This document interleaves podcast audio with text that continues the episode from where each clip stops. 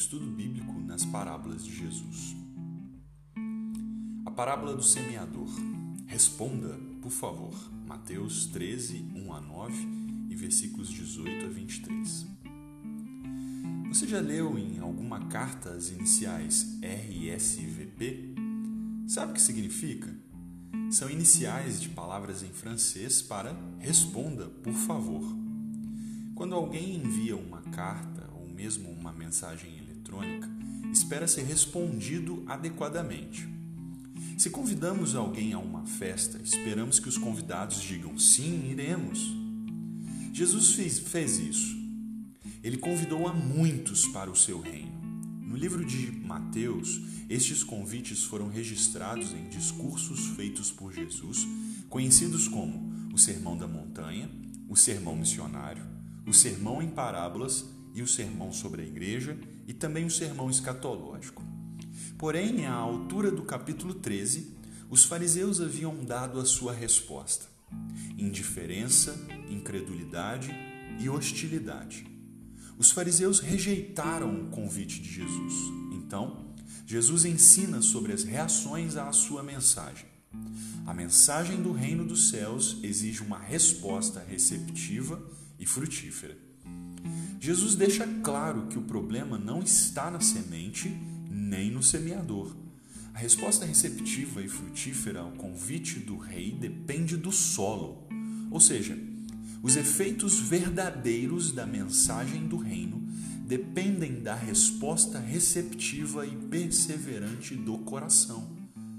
De uma forma ou de outra, todos nós iremos responder ao convite do Rei Jesus. A pergunta é: qual a sua resposta à mensagem do Evangelho?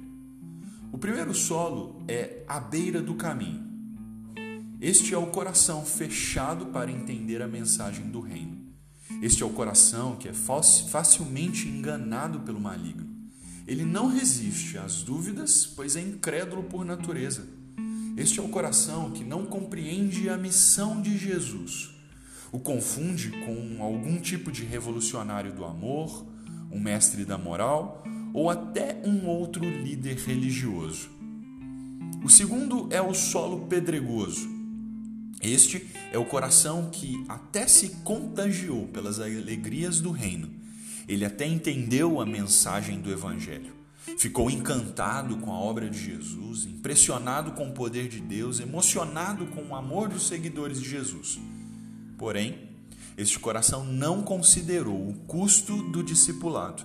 Ele não esperava pelas perseguições e tribulações. Não esperava que precisaria perseverar em meio às dificuldades que sobreviriam por ter sido convidado para o reino. Este coração não criou raízes resistentes e profundas. Então, rejeita o convite do evangelho. O terceiro solo é aquele entre os espinhos.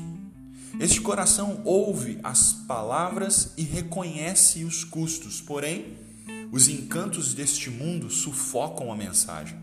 Este coração está muito ocupado com as preocupações deste mundo e, portanto, não se satisfaz com a presença de Jesus. Por outro lado, existem aqueles corações que podem estar seduzidos pelas riquezas do mundo e que não conseguem valorizar as riquezas do reino de Deus. O quarto solo é a boa terra. Este coração é o que passa pelo processo do discipulado completo. Ele ouve o Evangelho, o entende e responde a ele com frutos de obediência. Este coração experimenta as riquezas do reino. Este é o coração receptivo à mensagem do Evangelho. Ele estabeleceu raízes em Jesus, se alimentando de Cristo profundamente este coração não foi seduzido pelos encantos deste mundo, pois tem a maior riqueza, muito menos está ocupado com as preocupações do mundo, pois foi suprido em Cristo. Queridos, a mensagem de Jesus é surpreendente. Ele é o grande rei que veio retomar seu reino. Ou somos opositores ao seu reino, ou nos tornamos súditos do rei Jesus. O único coração que se torna súdito do rei e frutifica em obediência a ele é aquele que se arrependeu e creu em Jesus, o rei. Qual será a sua resposta?